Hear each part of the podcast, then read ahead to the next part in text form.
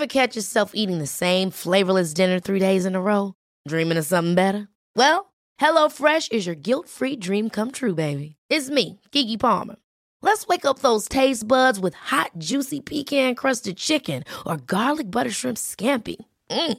Hello Fresh. Stop dreaming of all the delicious possibilities and dig in at HelloFresh.com. Let's get this dinner party started.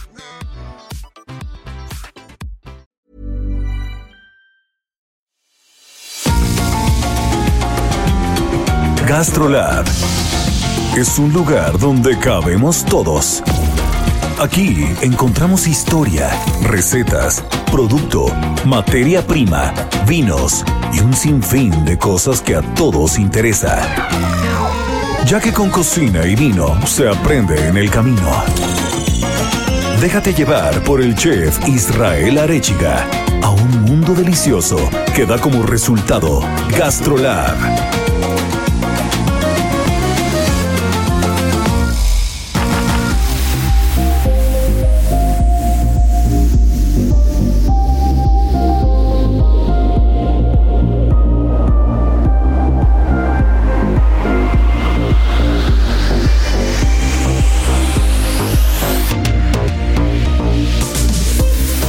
¿Cómo están? Ya empezó GastroLab, ya está reunido todo el equipo alrededor de la mesa, de la comida, del buen producto. Ya saben que nos encanta ponernos a platicar de todo esto y no podría ser de otra manera. Tenemos como cada ocho días a nuestra querida Miriam Lira, editora de la sección de GastroLab del Heraldo de México, que nos trae unos temas espectaculares, uno en particular que a todos nos atañe y es el manejo del desperdicio alimenticio en la Ciudad de México, en el país y en el mundo. ¿A dónde se ve el desperdicio de la comida? Tenemos a nuestra querida Mariana Ruiz que nos estará platicando de las abejas, de un producto espectacular mexicano llamado el guaje, que a veces en la ciudad no lo tenemos tan en la mente, pero es parte de la gastronomía tradicional mexicana. Y también tenemos a nuestro sommelier de cabecera, Sergio Ibarra, que hoy estaremos maridando a una banda alemana con vino alemán, música alemana comida alemana, todo lo alemán lo vamos a estar maridando hoy, así que no se nos despeguen porque ya empezamos. Las 8 de GastroLab. Es momento de dar un repaso por nuestras páginas. Pues mi querida Miriam Lira, qué gusto tenerte aquí. Mire, a ver, cuéntanos qué hay con el desperdicio. Me imagino que es una bronca enorme, ¿no? Pues sí, Irra, es una locura el desperdicio de comida. Muchas veces ni siquiera nos damos cuenta de cómo se lleva a cabo que tiramos tantas cosas en la casa. Es súper común que vamos al súper y compramos un sinfín de ingredientes, frutas, verduras, carnes, pescados y nunca lo terminamos. ¿Cuántas veces no ha pasado que revisas el refrigerador y ya tienes la mitad del refri echado a perder? Pues yo ahí tengo que confesar algo, mi querida Miriam porque este, quien me conoce se ríe de verdad, porque aparte, no es broma, compro una leche que tiene cuatro o cinco meses para caducarse. Muy bien. Y se me caduca. No, de que, muy pues, de que no, muy de que mal. vivo solo, cocino todo el tiempo en el restaurante, no, que no, No, quiero llegar a cocinar a la casa y realmente pues, estoy todo el tiempo fuera, pues, estoy trabajando todo el día. Chécate la cifra. En México, cada minuto se tiran a la basura 53 toneladas de comida. No. 77 mil toneladas al día y 28 millones de toneladas de comida al año. Qué es locura. una locura. Y esto se da en un país en donde 24.6 millones de mexicanos no pueden comprar ni siquiera una canasta básica. Entonces sí es un tema que nos atañe a todos, que sí nos genera una gran responsabilidad, sobre todo social. Muchas veces vamos a la cocina y vemos ya pues el platanito que empieza a tener, ya sabes, las manchitas o la perita que ya está como mo- muy morenita. ¿Y qué decimos? Ya no está bueno ya lo vamos a tirar a la basura, ya no sirve y tal, y pues ya. Ahí quedó el camino del ingrediente coartado porque todavía puedes hacer un muy rico licuadito de plátano, que es delicioso y entre más madurito el plátano mejor, o una pera la puedes convertir en una mermelada que también purecito de puede en un purecito que también pues sabe delicioso. Y todo este tema nos llamó mucho la atención porque de verdad que cuando supimos la cifra dijimos, híjole, es que no es posible que tanta basura generemos con la comida, ¿no? Y comida que está en perfectas condiciones. Entonces dijimos, vamos a hacer un producto especial para GastroLab que se llama Sobra Cero, que ya tiene un par de semanitas que está saliendo, pero justo le llamamos a toda la gente a que haga esta conciencia y a que nada se desperdicie en la cocina, que eso es importantísimo. Entonces tratamos de poner algunas recetas que pueden hacer desde el licuado de plátano con el plátano muy madurito y la mermelada, por ejemplo, para que no haya este tipo de cosas. Imagínense, 24 millones de mexicanos no tienen dinero para comprar la canasta básica. ¿Te imaginas eso? No, bueno, la verdad es que es un, es un problema que, que hemos venido arrastrando durante muchos y muchos y muchos años. Así ¿no? es. Es, es- es algo que nos atañe como ciudadanos, que nos atañe como personas, que nos atañe como restauranteros. Realmente el manejo del desperdicio eh, sí es un tema bastante complejo, ¿no? Sí. Porque, porque es, un, es un punto en el que tenemos que reeducarnos todos. O sea, tenemos que reeducarnos todos desde cómo tenemos que comprar, desde qué tenemos Sí. que comprar. O sea, yo te lo digo, ¿no? A mí se me echa a perder una leche en cuatro meses porque no estoy en casa, ¿no? Exacto, Pero por lo mismo yo voy al sub, yo voy al súper una vez al año. Porque si fuera al súper una vez al mes, yo creo que yo sería los que tiraría la mitad, ¿no? De los que Sí. cuando abre el refri se da cuenta que hace dos semanas caducó el queso, ¿no? Entonces, eh, por lo mismo intento evitar este, ir al súper o, o evito hacer compras. Pero sí creo que como restauranteros, sobre todo, y como consumidores, como personas, podemos hacer mucho más, ¿no? El otro día leí en algún lugar, no recuerdo dónde, y no quiero, no quiero mentir, pero que, que creo que era más de la mitad de la comida que se producía en el mundo se tiraba. Sí, o sea, de toda, la, de, toda la, de toda la siembra, de toda la cosecha, de todo lo que se producía en el 100% de los países del mundo, la mitad no se alcanzaba a consumir. Exacto, ¿no? y ahí te otra cifra que es impresionante. Con el ahorro de la mitad del desperdicio que se genera en México, se podría dar anualmente a cada mexicano 249 kilos de diversos alimentos. No, bueno, o sea, ca- casi un kilo diario. O sea, O sea, son como 700 gramos de comida diarias, solo ahorrando la mitad del desperdicio, ni siquiera es. todo, la mitad. o sea, en una de esas terminamos con la hambruna en México si no desperdiciáramos nada, ¿no? Bueno, en un escenario completamente ideal. Pero imagínense como para que tengamos proporción de todo lo que estamos desperdiciando. Y es que es muy fácil, ¿no? Es muy fácil ir al súper y ver una montaña de manzanas, es muy fácil ver una montaña de aguacates. Y es muy fácil también agarrarlos y tirarlos. Entonces sí tenemos que generar esa conciencia porque no solo es eso, también todo este desperdicio genera mucha basura, genera muchos gases invernadero y te genera muchísima contaminación. O sea que no solamente queda como, ah, bueno, pues es orgánico. Ya se produjo, ya se desperdició, Exacto, ¿no? Si no. exacto. O sea, no es como que ya ahí quedó y pues bueno, eh, que lo echen de abono. No, o sea, tiene repercusiones muy fuertes. Hay muchísima comida que estamos tirando diario. Sí, y, y- e iba justo, justo el tema de la conciencia, porque voy a poner un ejemplo de lo que yo vivo todos los días y Marianita no me va a dejar mentir. Eh, ¿Qué es lo que pasa, no? Estamos en el restaurante. En el restaurante tienes que estar preparado con materia prima. Pues para que el restaurante se te llene, ¿no? Para Claro. que si llega la gente, pues después no le digas, ¿qué crees? Nada más tenía comida para 10 personas, ¿no? Y nada más te tienes que comer esto porque esto es lo que me queda. Entonces, desde ahí como comensal, el comensal es muy exigente, somos muy exigentes como comensales, ¿no? Porque tú no vas a un restaurante para que te digan lo que te tienes que comer. Exacto. Tú vas a un restaurante para comer lo que tú quieres comer de la carta. Y entonces, lo que pasa es de que también como, como, como clientes, como comensales, se es muy exigente y la gente quiere tener mil ofertas en la carta. Entonces, el tener una oferta muy amplia implica tener una cantidad de materia prima mucho más grande y mucho más diversa. Heraldo Radio. Después, ¿qué pasa?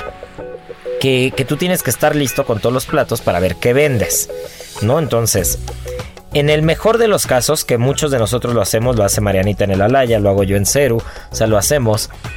En el mejor de los casos, mucho, de, mucho del producto que sobra y que gastronómicamente, porque ahí viene la otra, el otro problema, gastronómicamente hablando, ya no está en condiciones para servirse a un comensal que va y paga. Y cuando decimos que no está en condiciones, no quiere decir que algo está echado a perder. Claro. Pero voy a poner un ejemplo muy, muy sencillo. Que ya no está perfecto. Que, que un ejemplo muy tonto, pero que, que es real. La papa. Nosotros una vez que la papa se cocinó hoy, mañana no se sirve a ningún cliente. Qué O sea, la papa ya no queda igual, al día siguiente ya está chiclosa, ya está fea. En mi casa me puedo comer el puré de papa tres días seguidos, no, tengo- no tengo una bronca. Pero en un restaurante yo ya no puedo servir mañana la papa confitada o el puré de papa que, que, que, que serví, que hice hoy. Entonces, esa papa se va a la comida del personal, ¿no? Entonces, en el mejor de los casos, acaban la comida personal. Pero cuando digo que falta conciencia, de repente llega el mesero o el cocinero y te dice, ay, otra vez papa, ¿no? Y entonces ya tampoco se lo quieren comer los canijos. Híjole. Y entonces, tú estás usando la merma del restaurante para dar de comer, de comer al personal. Por ejemplo, hoy en el restaurante comimos papas rellenas en la mañana, ¿no? Entonces, pues tienes papa. Pero la gente te dice, ya no quiero comer papa, pero diario te sobra papa. Y entonces llega un punto en el que ni el mismo equipo que, que- que le regalamos la comida, que es parte de las prestaciones del restaurante, que pues el mesero, cocinero, quien sea que trabaje, el de la barra, el de la loza, el que sea que trabaje en el restaurante, pues come en el restaurante porque el restaurante asume la comida, es parte de una es. prestación entre comillas, ¿no? El restaurante le regala la comida a los empleados. Y ni así, ni así se la quieren comer ahí la cara de Marianita, es verdad. O sea, los meseros te dicen, ay, Sí, otra vez, otra, otra vez vez, papa". otra vez papa, otra vez me va a salir raíces, ¿no? Otra vez pollo, me van a salir plumas. Otra vez tal, otra vez lechuga. Y entonces, parece una broma, pero ni en el mismo restaurante, la gente que, que, que, que trabaja y parte del equipo se quiere comer lo que sobró, que aparte es comida de primera calidad. Claro. Porque, porque pues diario sobra papa, y diario sobra lechuga, y diario sobra pescado, y diario, diario sobra este, alguna cosa. Y entonces tú, tú vas viendo la manera de hacer un menú men- medio equilibrado para que pues meterlo ahí de contrabando, ¿no? Haces unas puntitas de res y metes de contrabando las papas ahí escondidas, ¿no? Para que nadie se dé cuenta. Pero es un tema de conciencia. Y cultural Así también, es, se si, si quien nos está escuchando dice, ay, tiran tanta comida yo aquí poniéndome los moños y me la están regalando aparte, pues imagínate, ¿no? Claro.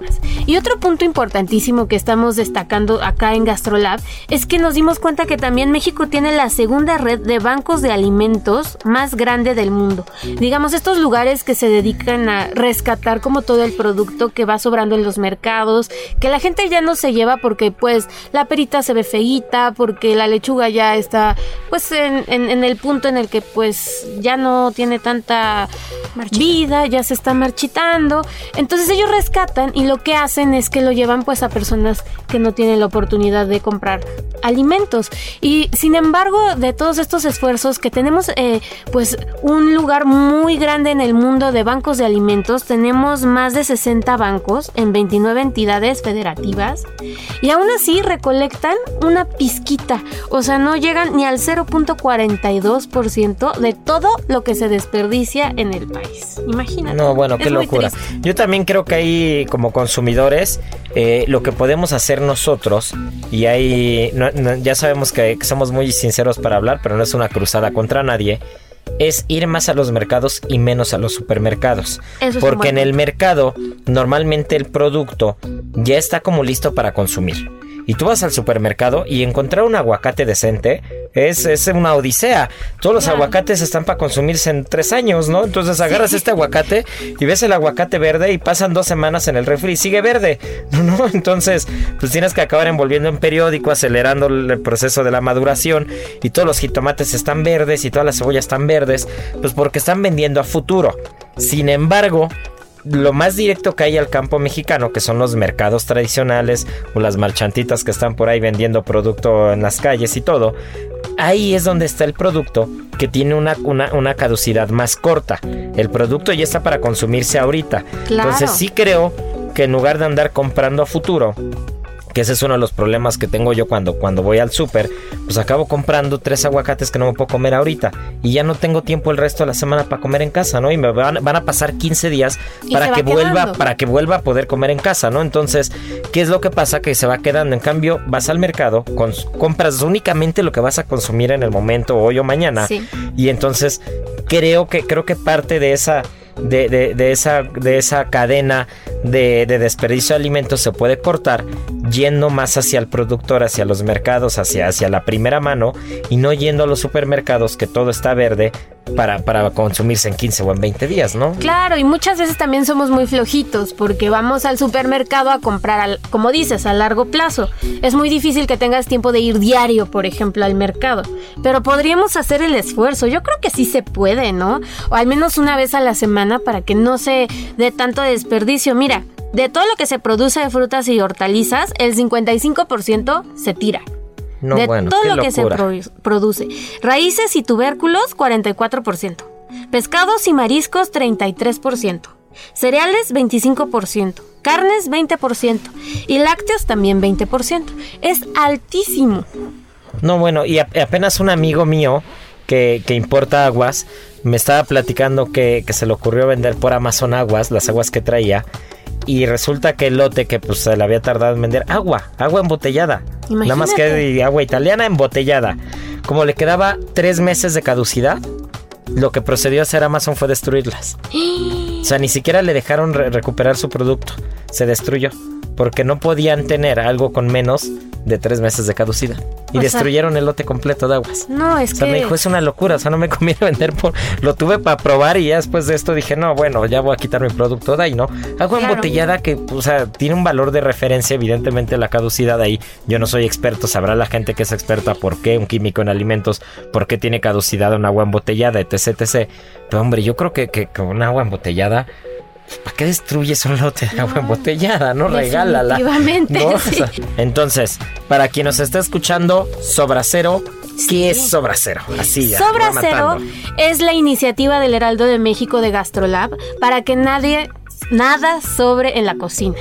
Y eso es mediante recetas. Recetas, tips y pues lo que se vaya dando sobre la marcha. Aprender juntos también porque nosotros también aprendemos de cómo no desperdiciar la comida. Para cocinar en casa los productos que están a punto de caducarse o que están ahí perdiéndose, Así es. ¿no? Como, como una calabaza en casa de mi novia, que si me está escuchando se va a reír, que debe llevar ahí desde noviembre. Y cada que veo, cada que voy a su casa le digo, voy a hacer la calabaza en tacha ya, y por falta de tiempo, pues nada más no la hago, ¿no? Este Pero fin- este fin Eh, es voy, el voy a esperar que en Sobracero salga una receta de calabaza de Castilla para que solito. saque, para que saque por fin.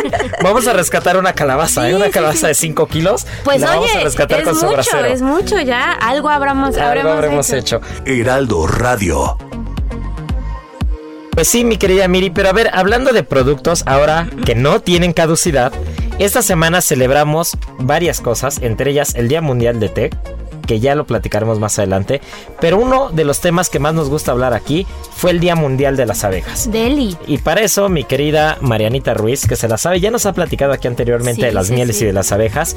¿Qué hay con la miel, mi querida Mariana, que no caduca? La miel puede pasar años, años, años y sigue impecable. La miel de abeja, no la, La supuesta, real, no las la supuestas real. mieles esas No que, la este, maple. No la, no, no la refinada, ¿no? O sea, realmente, que bueno, la miel de maple es otra cosa. Ah, sí. Porque Canadiense, es claro. sí, la miel de maple es muy curioso. Si, si pueden googleen cómo se produce o cómo se saca la miel del- de, de maple. Y es muy curioso. Se hace una especie de laberintos de canaletas entre árboles y árboles en los arces y van sacando todo. Es bien curioso ese dato. Tenemos que hacer un especial de eso. Sí, pero a ver, estamos con las abejas, Marianita. A ver, ¿qué hay con la miel? Pues sí, como ya dijiste, la miel es uno de los productos que vive muchísimo tiempo, tiene mucho tiempo de vida. Y acuérdense, como ya lo, habíamos- eh, ya lo habíamos platicado, en Egipto encontraron una miel que lleva, que tiene más de 2000 años y está en perfectas condiciones. Y esto lo da porque tiene muchísima azúcar y tiene muy poco porcentaje de agua. Las cosas que no tienen agua y hace que duren un poco más porque hay que recordar que el azúcar es como un medio de de conservación de alimentos, en este caso pues la miel, ¿no? Otra cosa que también es importante recalcar y es que era un alimento tan, tan sagrado, tan bueno, que lo ocupaban para, para hacer pago de impuestos o como para hacer trueque de cosas y era como muy preciado. Y España es el primer productor de miel en Europa. Eh, China es el primer productor de miel mundial y Argentina es el tercero. Qué bárbaro los chinos, ¿eh? Sí, Qué- los chinos son los primeros productores en todo. De todo. pero- ¿Qué, les pasa? Ya nos quitaron los Hasta chiles. los primeros productores de seres humanos, ¿no? Es, También. es una locura. Pero sí, ¿qué, qué, qué importancia tienen las abejas, no? Porque aparte, el tema de la polinización, o sea, tanto las abejas como los murciélagos son dos especies diferentes que gracias a ellos se puede seguir produciendo muchísima fruta. Y, y- sobre todo las frutas, ¿no? Y realmente este polen que van llevando de una flor a otra y van polinizando las flores y las plantas es una locura realmente. Y ahorita que estamos hablando de la miel, les, les voy a compartir una receta buenísima de desayuno. Eh, cuando sea temporada de duraznos, ahorita creo que ya, ya va a empezar. Eh, si ponen eh, a duraznos, ponen mantequilla, un poco de azúcar y los meten al horno y van a mezclar un poco de crema de estas para batir.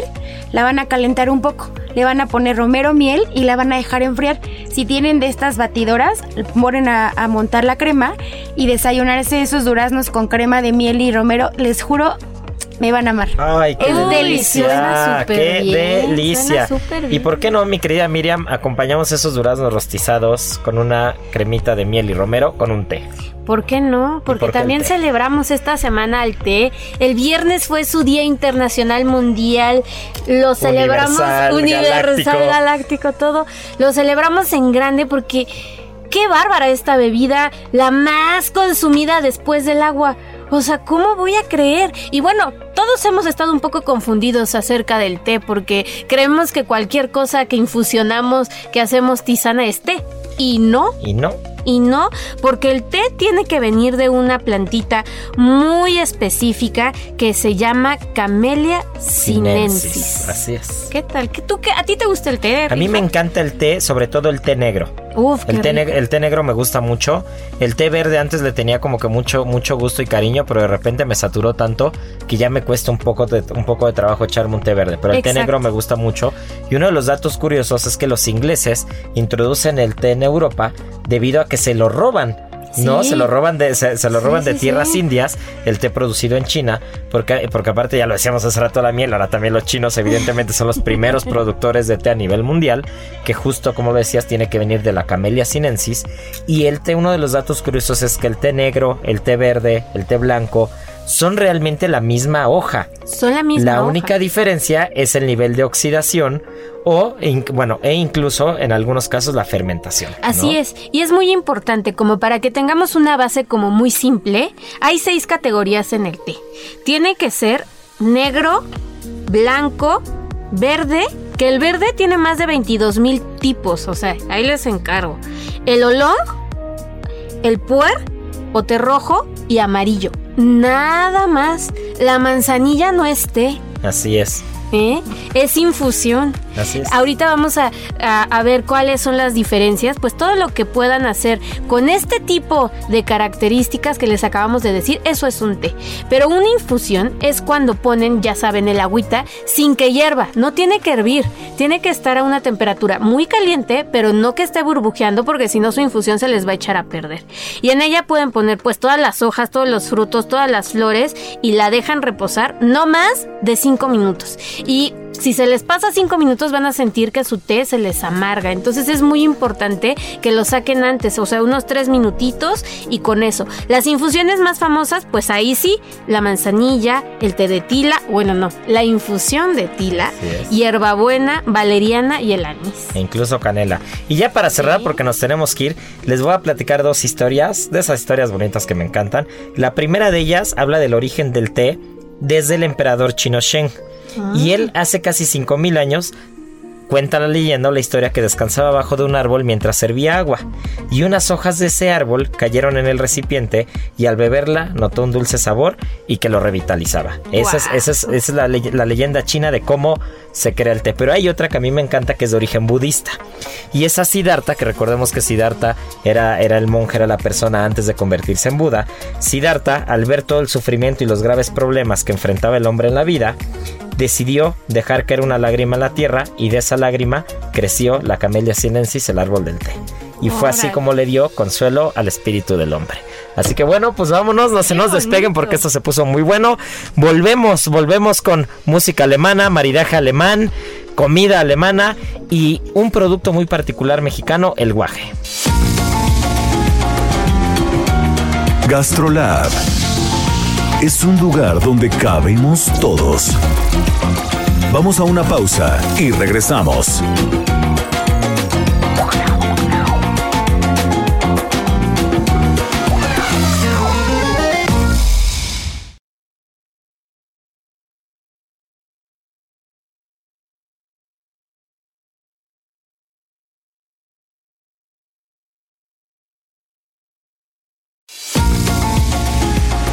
Astrolab, estamos de regreso.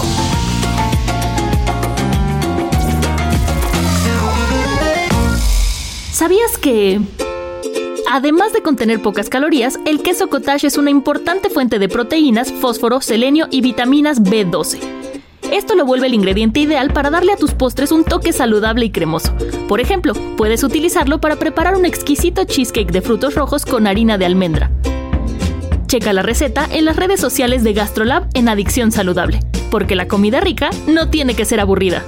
Comer es una necesidad, pero degustar un arte.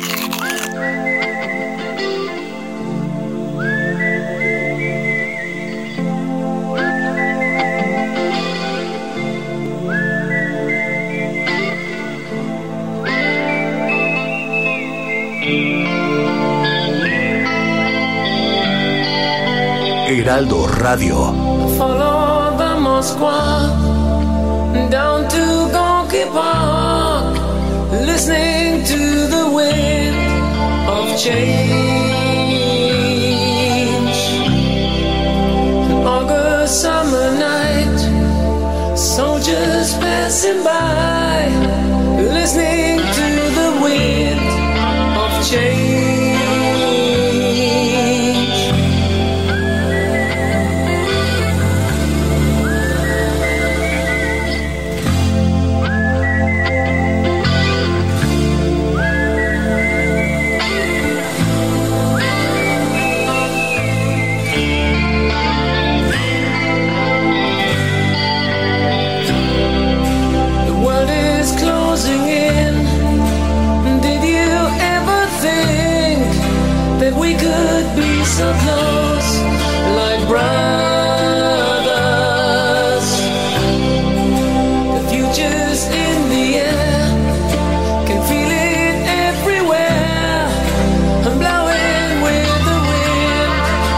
change.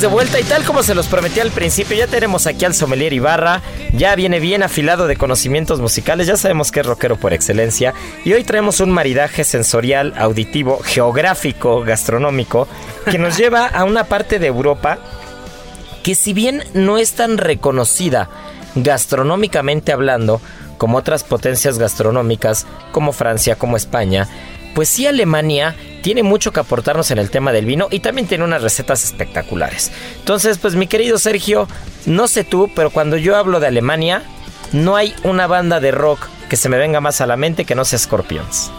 Correcto, correcto, chef. Eh, wow, yo creo que, que es como del.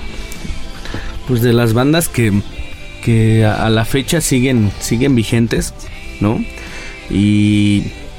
Y no sé, yo creo que cada quien que, que escucha alguna canción inmediatamente tiene algún recuerdo, ¿no? Tal vez de.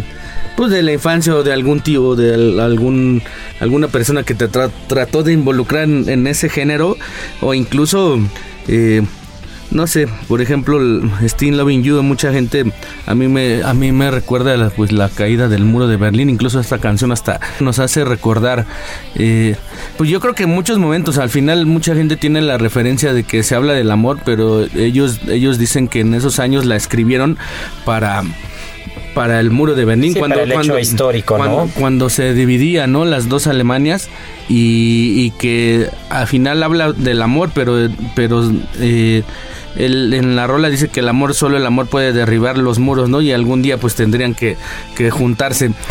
Y pues pues ya una vez escuchando de esta rola yo yo soy como que de esas personas que dices pues qué vino te tomas y, y pues por qué no pensar en esa uva Gewürztraminer, no que, que necesita mucho cuidado, que necesita eh, pues toda esa paciencia, todo, todo eh, pues la, la experiencia que tiene el enólogo, la, la paciencia para que puedas tener ya en, en una copa de vino, pues toda esa gran calidad aromática que, que conlleva este, este vino, ¿no? Al final la, la uva Gewürztraminer pues empiezas desde esas notas florales, se va hacia las notas pues totalmente eh, pues pues de las rosas, imagínate, ¿no? Entonces si la canción te habla del amor piensas en flores, inmediatamente el jazmín, eh, te vas hacia los frutos de los lichis y en boca pues es, es totalmente expresivo. Yo creo que son de esos vinos blancos que, que si bien te los puedes maridar solo con,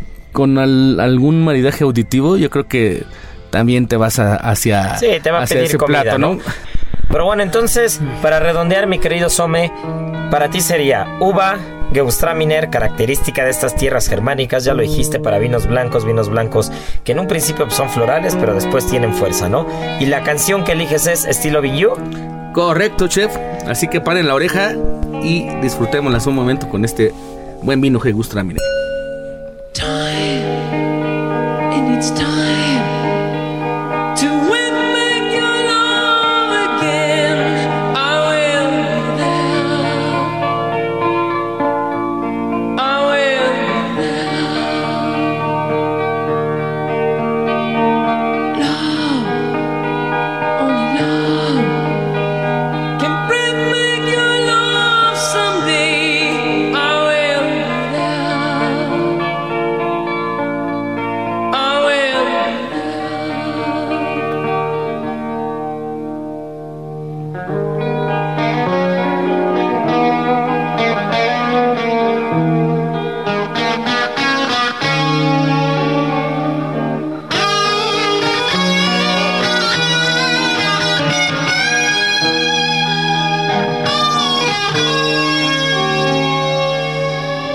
Heraldo Radio.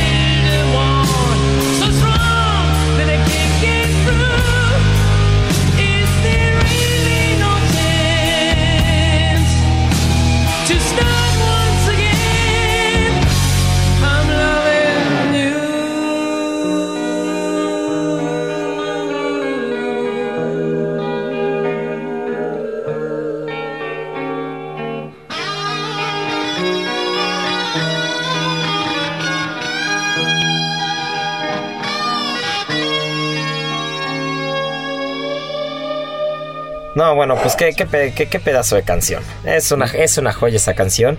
Pero bueno, eh, si yo tuviera que hablar ahora de la parte gastronómica, si yo me tuviera que ir a un maridaje eh, con una buena canción de los Scorpions, primero hablaría de la cocina, de, de- de una preparación muy típica, muy tradicional, que cuando hablamos de las tierras de Alemania en cuanto a la gastronomía no podemos dejar de lado dos cosas. Las salchichas alemanas y el chucrut. ¿No? Entonces, Es una belleza. Sí, eh. no, es una Estoy belleza salivando ya. estas salchichas que parten, que parten desde la época de Babilonia, que parte desde los griegos, desde el, desde el 3500 antes de Cristo, escuchen esto nada más, ya se embutían los intestinos de los animales con carne y especias, y esta salchicha era conocida como oria. Posteriormente los romanos las llaman salsus, que es de donde viene la palabra salchicha, y después, bueno, pues llega, llega a las tierras alemanas, y, y esta- estas salchichas que cuando yo siempre he dicho que no como embutidos cocidos, no como salchichas este, cocidas, sí las salchichas de carne, de, de- como, como los chorizos curados, como esta, esta parte que tú ves la carne, que ves la mezcla y todo, a mí sí me parecen exquisitas, ¿no? Entonces, imagínate, mi querido Sergio, que estás en un restaurante, en un restaurante no de mantel largo, un restaurante más de comfort food, un, re- un restaurante más relajado, y en eso empieza a sonar No One Like You. ¿No? Entonces, Wow. eh, nada, eso- eso- para, mí, eso- para mí esa es una obra maestra. Y entonces dices, a ver, estoy relajado, igual y no estoy tomándome un, un buen Gewürztraminer, pero pues tengo una cerveza alemana como lo marcan los cánones del Oktoberfest, como lo marca Alemania, como lo marca la tradición, y entonces tienes una buena cerveza, tienes una salchicha en la mano en un pan de centeno, un, un pan con, con masa madre, un- un- una delicia, le pones un poquito de mostaza, le pones un chucrut, que es, que es este fermentado de col que tiene, que tiene unos sabores espectaculares, y suena de fondo No One Like You. Y El- para mí ese, ese es el maridaje perfecto, ¿no? Porque es, o sea, tú, tú lo, tú lo pruebas y tienes la untuosidad de la grasa de la salchicha, tienes la textura del pan, tienes la parte especiada de la mostaza y de repente tienes la acidez del chucrut y es un festival en la boca y para mí esta canción es así. Sí, es, de, esos maridajes que decía la misma Sofía Bernan, es como un orgasmo en, la boca, ¿no? Bueno, así decía ella, ¿te acuerdas? Y yo creo que el mismo Rudolf Schegner estaría salivando a la hora de escuchar esa gran canción y ese gran maridaje. Yo creo que es el, no sé, esa sensación de tener la, la mostaza y la cerveza y la grasitud en la boca es, es algo que no, no sé, no puedo explicarlo. Es una sensación impresionante. Tienen que hacerlo, tienen que hacerlo. Que hay muchos bares alemanes donde ofrecen buenas salchichas, buenas cervezas. Y un buen chucrut. Y llévense sus audífonos y pónganle al 98.5 después de la una de la tarde y van a ver lo que es disfrutar esto, señores. Así que Sí, ¿no? Entonces, un buen pan, buena salchicha, mostaza, chucrut, un buen Gewürztraminer o una cerveza alemana y esta canción de fondo, para mí eso, eso es el maridaje perfecto que describe a Alemania como tal.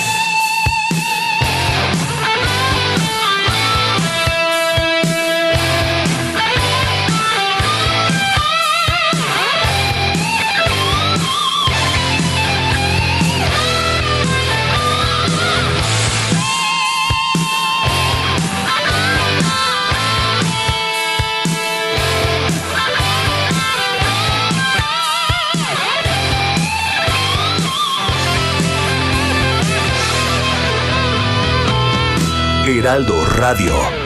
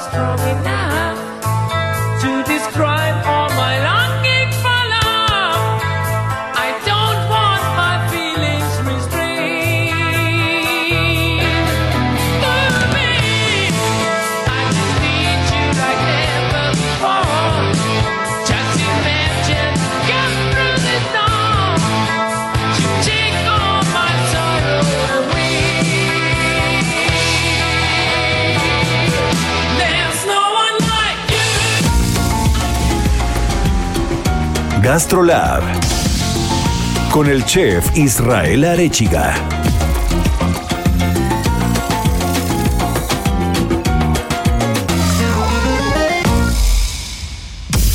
Y ahora, el sabor oculto.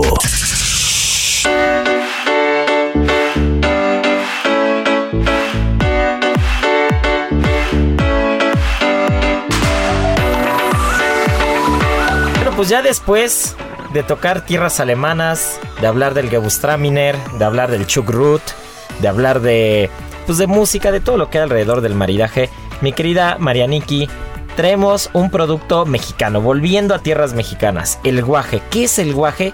Porque muchos de los citadinos estoy seguro que no lo tienen muy en la mente, ¿eh? Entonces el guaje tú lo ves normalmente en los mercados tradicionales, lo ves en las carreteras, lo ves en otros estados, pero en la Ciudad de México, a menos que vayas a, mercados muy particulares, ya no es tan fácil encontrarlo. ¿Qué es el guaje? Pues el guaje al menos para mí es un producto que me remonta a mi niñez muy cañón, porque es algo que al menos mi mamá sí cocinaba bastante, porque uno de los estados en los que más se produce es Michoacán y mi abuelo es de Michoacán. Entonces el guaje viene de un árbol, un ar- un arbusto obviamente mexicano, que mide alrededor de 13 o 12 metros y que es pariente de, de las leguminosas, pero botánicamente es familiar de las calabazas y los pepinos. Y para quien no lo sepa, el guaje son como unas vainas largas que medirán como unos 10-15 centímetros, aplastadas y por dentro traen como unos Como unas semillitas. como ¿no? unas semillas verdes. Estas hay que pelar la vaina y se- lo que se guisa son las semillas. Y por ejemplo, el guaje es con lo que se, se hace uno de los platos más representativos o muy famosos de muchos estados, que es el guaxmole. ¡Ah! Rico. delicioso. Exacto, ese para que si no ubican el guaje, probablemente el guaxmole sí, pues con eso se hace, ¿no? Y hay más estados que lo tienen, que es como Jalisco, Morelos, Oaxaca, Chiapas, Campeche, Veracruz. El guaje se da muy bien en calores, en más bien en climas muy cálidos y no necesita de muchos cuidados, entonces en algún momento o para algunas personas le llegan a, a llamar como plaga invasora, porque se empiezan a llenar como los árboles de muchísimas vainas y crecen muchos como muchos árboles juntos y es como como que no Una se saturación de guajes, como una sobrepoblación de guajes. exacto y no es tan conocido entonces la verdad es que no se vende pues tanto no pero bueno eh, tiene eh, aparte de que es muy rico tiene un sabor muy peculiar es como un poquito es un poco fuerte no sabría cómo describir la verdad el sabor porque sí es como muy que sí lo han- lo probado sí es un probador como Yo la verdad, el, gua- en Waxmole sí, pero así como tal el guaje no es algo que yo que yo tenga registrado. Deberíamos hacer una, Sí. una cata de guaje Sí, de guaje. para identificar exactamente Yo el creo, que, sabor. yo creo que Marianita que tiene esas raíces michoacanas, Sí. este, aparte también digo, no solamente en Michoacán, ¿no? es muy común en Chiapas, en Jalisco, en Morelos, en toda la parte del sureste, en Veracruz también. O sea, realmente, realmente es muy común, pero es muy común verlo en esos estados, pero no lo, no, no es algo que yo tenga como muy, muy ligado a la cocina materna o a la cocina que hago, ¿no? Entonces me voy a dar a la tarea de probarlo. Sí, es más, eh, no tiene mucho que fui a Acapulco y caminando sobre la costera me encontré en un entre dos hoteles estaban construyendo algo y había dos árboles gigantes de puros guajes y pasas y se ven así las vainas y sí me quería llevar, pero la verdad me dio mucha pena arrancarlos. Pero sí es algo que no la gente tiene registrado que ese es el guaje. Pero por ejemplo, una forma de prepararlo es que ponen a asar eh, cebolla, chile y eso los ponen a- en el sartén y van a moler todo. Y se cocina con chile con carne de puerco. Y por ejemplo al menos en casa en un sartén pueden adorar tor- las tortillas. Y ya que está tostada le embarran como de este molito y se hace como una pasta. Y arriba le desmenuzan la carne de puerco y se Ay, come como en tostadas. es Suena delicioso. o también de otra forma de, de- de comerlo es que lo ponen igual, lo ponen a secar al sol y entonces se van a hacer cafés las, las semillitas y lo van a guisar con cebolla, con ajo y eso va perfecto con taquitos eh, placeros. Entonces, en muchos no, sos pues así en muchos estados, en vez de ponerle nopales, le ponen como este guisito de guajes o le ponen el guaje al guiso de los nopales. Qué sabroso. Ay, qué rico, Oye, ¿eh? y fíjate que estaba leyendo aquí en Conavio y dice esto: el nombre del estado de Oaxaca, proviene de la palabra náhuatl Huaxyacac, que significa en la, La- nariz de, de los, los guajes. guajes. O sea que sí es muy famoso, Sí, ¿eh? es muy, Sí. ajá, es muy famoso el guaje. Sí, yo creo que en la ciudad nos falta un poco empaparnos de estos productos de, de fuera. Yo también recuerdo, así como dice Marianita, recuerdo que en Chiapas o sea, hay árboles por todos lados de guajes. ¿No? Y, y como dice Marianita, o sea, la gente pues podría arrancarlos de ahí y comérselos, ¿no? Pero ahí se quedan. Y son accesibles, son muy baratos. Es muy barato. En los mercados los venden como el manojo. Si el manojo te costará 10, 20 pesos. Lo que sí es una friega es estarlos limpiando, pero de verdad es tan rico que vale la pena. O sea, yo les invito a que se echen su taco placero con una con el guisito este de guajes. De No, y pues ya nos diste dos o tres recetas muy buenas, sí, ¿eh? sí, sí. También la del postrecito, que híjole, esos duraznitos. Sí, con, con su miel de romero. Sí. Oye, Marianita, pues andas muy dadivosa con tus Con recetas las ahora, ¿eh?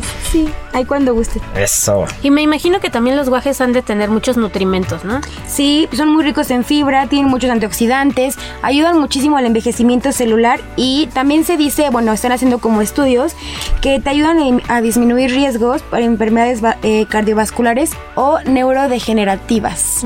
Pues Bueno, pues mira, ahí tenemos. La herbolaria mexicana siempre se ha caracterizado por eso, ¿no? O sea, realmente tenemos toda la farmacia al alcance de la mano en el mercado, en el Así campo, es. y muchas veces andamos ahí comprando muchas cosas. Y, y- y- En y- pastillas. Sí, y la solución está en la, en la herbolaria mexicana, ¿no? Sí, en lugar de todo empastillarnos con un montón de vitaminas, mejor una buena despensa. Está. Pues ya, Ya lo dijo Israel, hay que ir a los mercados. hay que ir a los mercados, hay que evitar el desperdicio.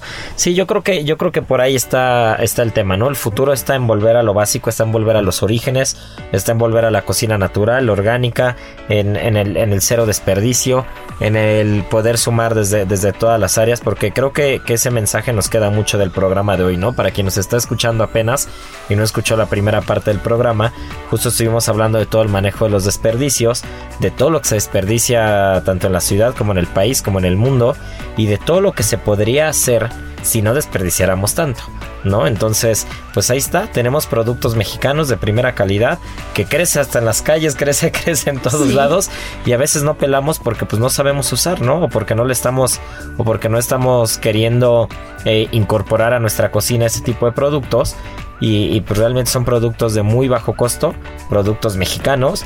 Pues ya escuchamos este hasta Oaxaca tiene Sí, tiene un nombre gracias a estos guajes y pues realmente hay mucho que explorar, ¿no? Hay mucho que hacer. Nosotros como cocineros también tenemos que empezar a, a- a voltear hacia esos productos, no importa si hacemos cocina española o cocina de otro país, creo que podemos eh, incorporar estos productos para la comida del personal misma, ¿no?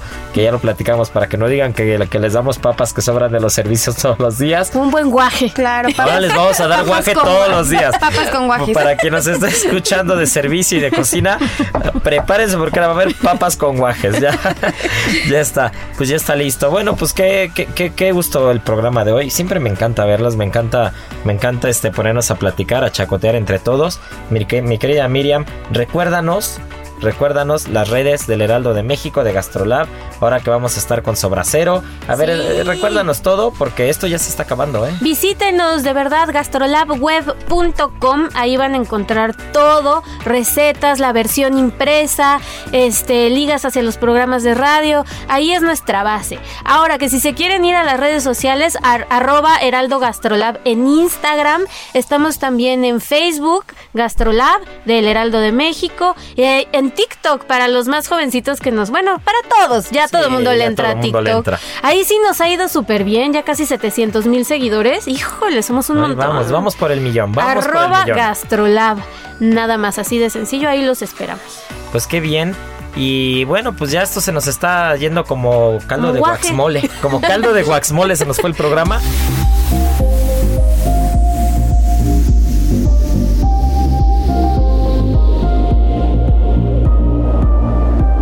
bueno, no podemos irnos sin mencionar a la ganadora. Denise Orozco fue la ganadora de la adivinanza pasada. Muchas felicidades. Y esta adivinanza vamos a hacerla más mexicana, ¿no? Órale. Ya hablamos del guaje, ya hablamos del desperdicio, ya hablamos de muchas cosas.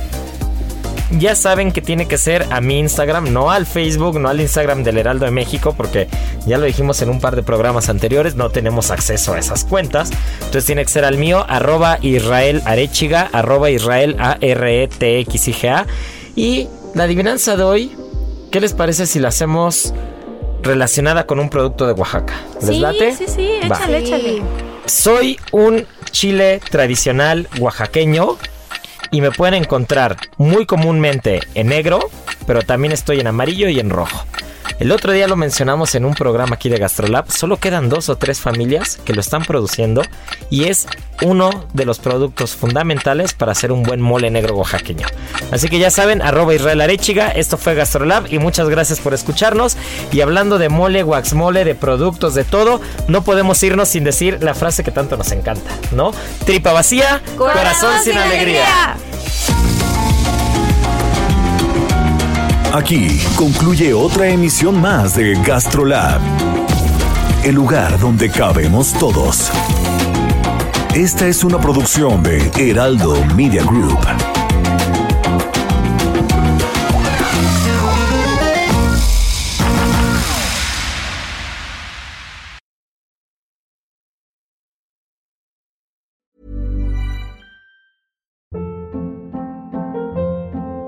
Hold up. What was that? Boring. No flavor. That was as bad as those leftovers you ate all week. Kiki Palmer here, and it's time to say hello to something fresh and guilt-free. Hello Fresh. Jazz up dinner with pecan-crusted chicken or garlic butter shrimp scampi. Now that's music to my mouth. Hello Fresh. Let's get this dinner party started. Discover all the delicious possibilities at hellofresh.com.